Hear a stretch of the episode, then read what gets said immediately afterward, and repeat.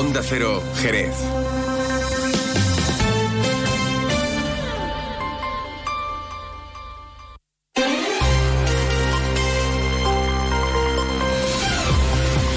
Más de uno, Jerez.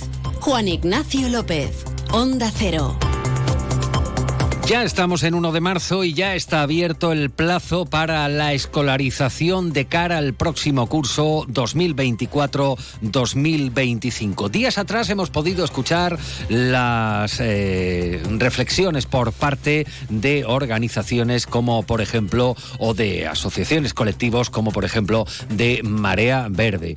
Por otro lado, también se han eh, pronunciado desde la Federación Local de Asociaciones de Madres y Padres de alumnos de la Flampa. Todo en defensa de la escuela pública. Lo último por parte del, del sindicato CESIF, y le piden a las administraciones que revisen los conciertos educativos con empresas privadas para que prime precisamente la matriculación en la escuela pública. Ahora tratamos de explicárselo con más detenimiento en este viernes, como decimos, 1 de marzo, a esta hora luce el sol, cielo despejado, el termómetro marca 13 grados de temperatura. Vamos con otros asuntos de actualidad en titulares.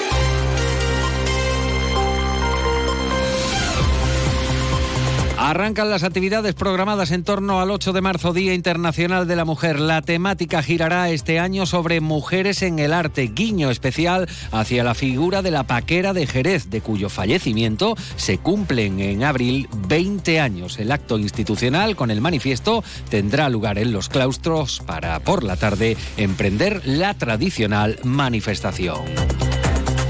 La Hermandad del Rocío de Jerez será galardonada con el premio Caballo de Oro Ciudad de Jerez 2023. El jurado ha reconocido que la Hermandad del Rocío siempre ha tenido un especial celo y cuidado con el bienestar de los caballos, siendo reconocida precisamente por su extensa, elegante y cuidada caballería que precede al sin pecado. El Tribunal Superior de Justicia de Andalucía confirma cinco años de prisión y ocho de alejamiento y prohibición de comunicación eh, con la víctima para el autor de un abuso sexual que tuvo lugar en Jerez en 2020. El hombre contaba entonces con 57 años y la joven tenía 21. Antes de ampliar estas y otras informaciones de la jornada, vamos a conocer qué tiempo nos aguarda para las próximas horas de este 1 de marzo. Agencia Estatal de Meteorología, Marta Alarcón, buenas tardes. Muy buenas tardes. En la provincia de Cádiz tendremos cielo poco nuboso despejado, salvo intervalos de nubes altas por la tarde, con temperaturas máximas en descenso, quedándose en cifras de 18 grados en Algeciras, 17 en Arcos de la Frontera y Jerez de la Frontera o 16 en Cádiz y Rota. El viento será flojo a moderado de componente norte, amainando al interior eh, por la tarde y de cara a mañana seguiremos con cielo nuboso cubierto, acompañado de precipitaciones débiles. Las temperaturas se mantendrán sin cambios con cifras de 17 grados en Algeciras, 18 en Cádiz, Arcos de la Frontera, Jerez de la Frontera y Rota. Y el viento será flojo variable, es una información de la Agencia Estatal de Meteorología.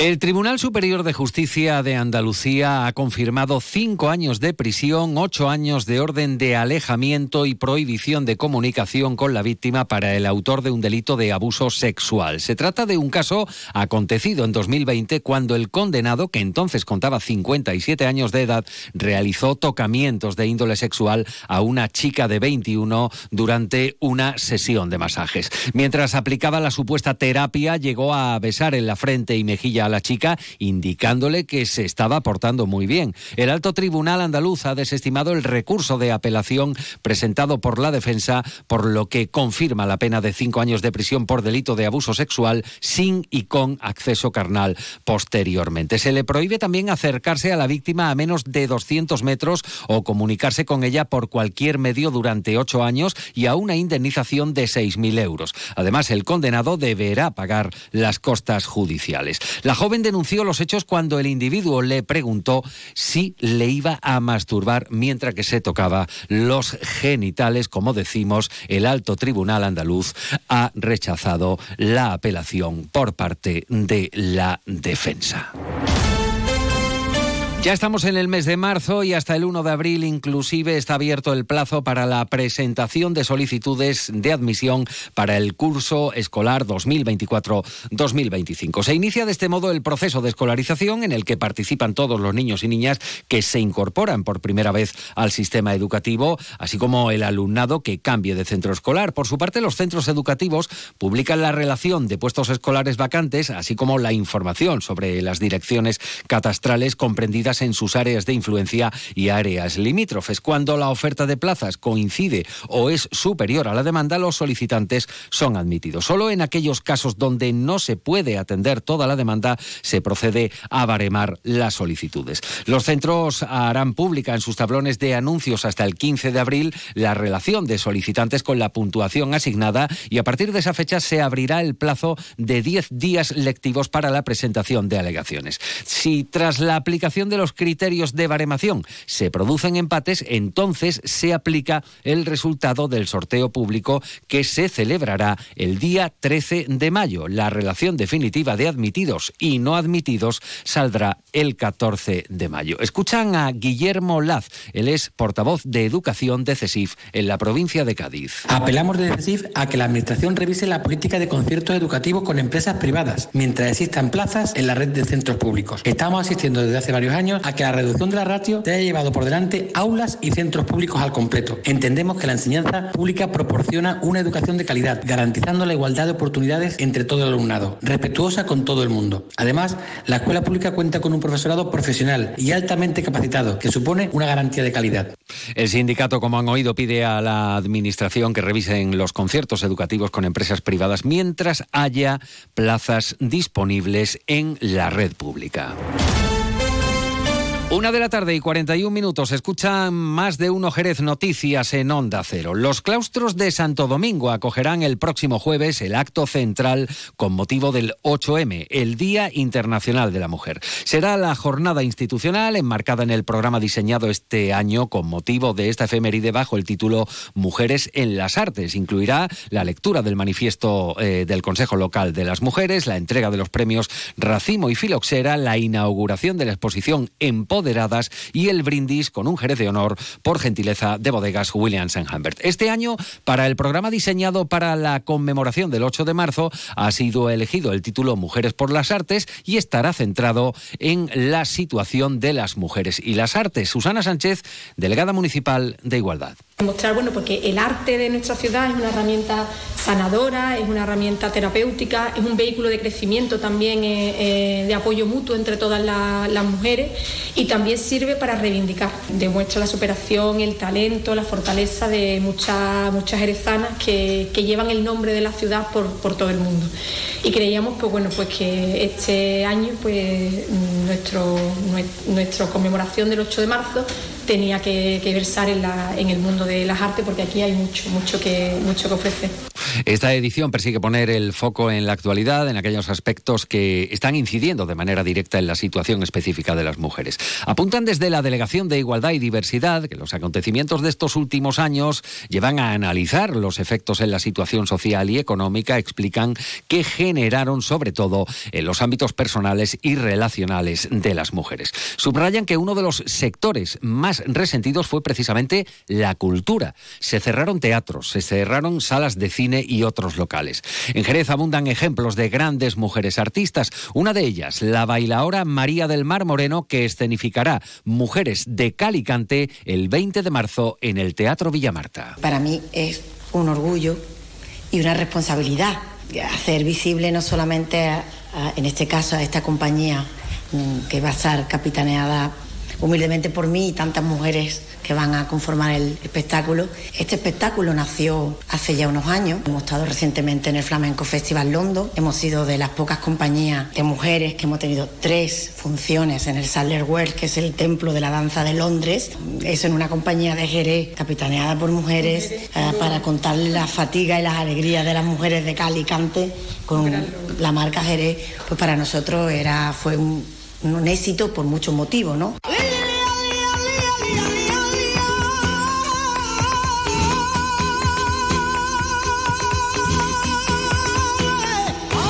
Otra de las grandes mujeres con arte en Jerez, Francisca Méndez Garrido, la paquera de Jerez de cuya pérdida se cumplirán precisamente el próximo 26 de abril, nada menos que 20 años. La exposición en torno al Día de las Mujeres incluye este año una exposición ilustrada precisamente sobre la paquera a cargo del compañero flamencólogo José María Castaño, además de un cineforum en la sala compañía con la proyección del documental Por Oriente sale el sol, la paquera en Tokio. Y el día 8 de marzo, como decimos, ya la tradición tradicional manifestación convocada por Marea Violeta partirá a las 6 de la tarde desde la Plaza del Arenal. Coral García Gago es la vicepresidenta del Consejo Local de las Mujeres. Nos gustaría invitar a toda la ciudadanía a conmemorar el día 8 de marzo en los claustros de Santo Domingo y en los diferentes actos programados. En el arte, sinónimo es nombre de mujer pero en Jerez tenemos muchas mujeres con nombre propio a las cuales debemos de visibilizar y poner en el lugar que corresponde y esta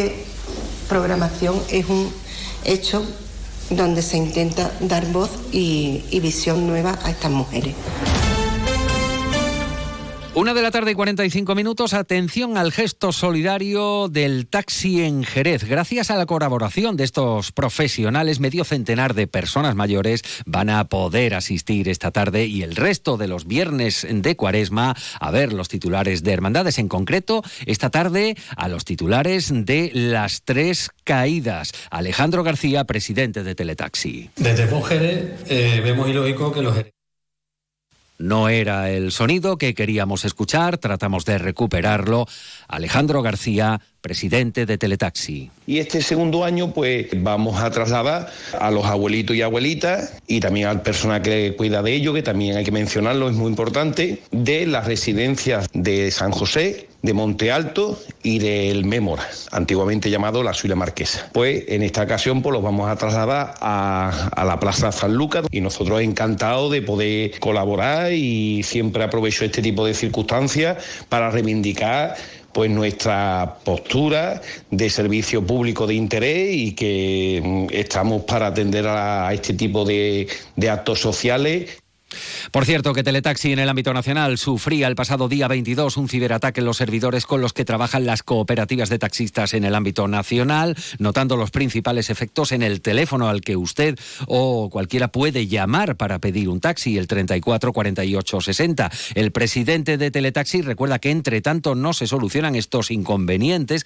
están disponibles tanto la aplicación Pide Taxi como el número alternativo 956 32 93 96. Todavía, por desgracia, el hackeo que sufrimos en, en los servidores de telefonía centrales de Madrid, que ha afectado a todos los teletaxis de España, pues seguimos todavía con problemas intermitentes. Todavía no se ha terminado de subsanar, están todos los técnicos en ello, pero bueno, entiendo de que en un ataque de ese tipo, pues bueno, todavía pues estaremos algún tiempo con, con problemas intermitentes. Una de la tarde y 48 minutos. Los embalses de la provincia han aumentado su capacidad en algo más de 48 hectómetros cúbicos en el último mes tras las lluvias caídas, aumentando también su capacidad total a algo más del 18%. Esto supone, en cualquier caso, 13 puntos menos con respecto a la misma fecha del año pasado. El embalse de Guadalcacín, con una capacidad total de 800 hectómetros cúbicos de agua, es el mayor de la provincia y actualmente se encuentra, ahí tienen la pista, al 16 6% con 127 hectómetros cúbicos de agua del total. Y vamos con una noticia más alegre. El premio Caballo de Oro Ciudad de Jerez 2023 es otorgado este año por unanimidad a la Real e Ilustre Hermandad del Rocío de Jerez. Eh, la alcaldesa eh, María José García Pelayo ha hecho el anuncio tras presidir la reunión del jurado convocada por el ayuntamiento y ha felicitado a la Hermandad del Rocío por este premio y destacado los méritos que reúne para ser distinguida con este galardón, el más importante de cuantos se otorgan en el mundo ecuestre. Nosotros hemos hablado con Joaquín Vallejo, el hermano mayor de los rocieros jerezanos. Abrumado aún por, por este reconocimiento ¿no? que nos llegaba en la mañana de hoy. Una distinción que se otorga a la hermandad y, desde luego que desde el año 1932 que se funda nuestra hermandad y que la única manera que había de llegar a la aldea por Doñana en aquellos tiempos era a lomos de un caballo, pues que se haya seguido manteniendo esa tradición que hayan surgido tantos buenos aficionados. Creo que ese reconocimiento es para todos aquellos hermanos que empezaron esta bonita aventura pues enhorabuena, sobre todo a los caballistas, rocieros. Así llegamos a las 2 menos 10. Continúan informados en compañía de Onda Cero. En la realización técnica ha estado Pepe García. Onda Cero Andalucía, sobre todo. En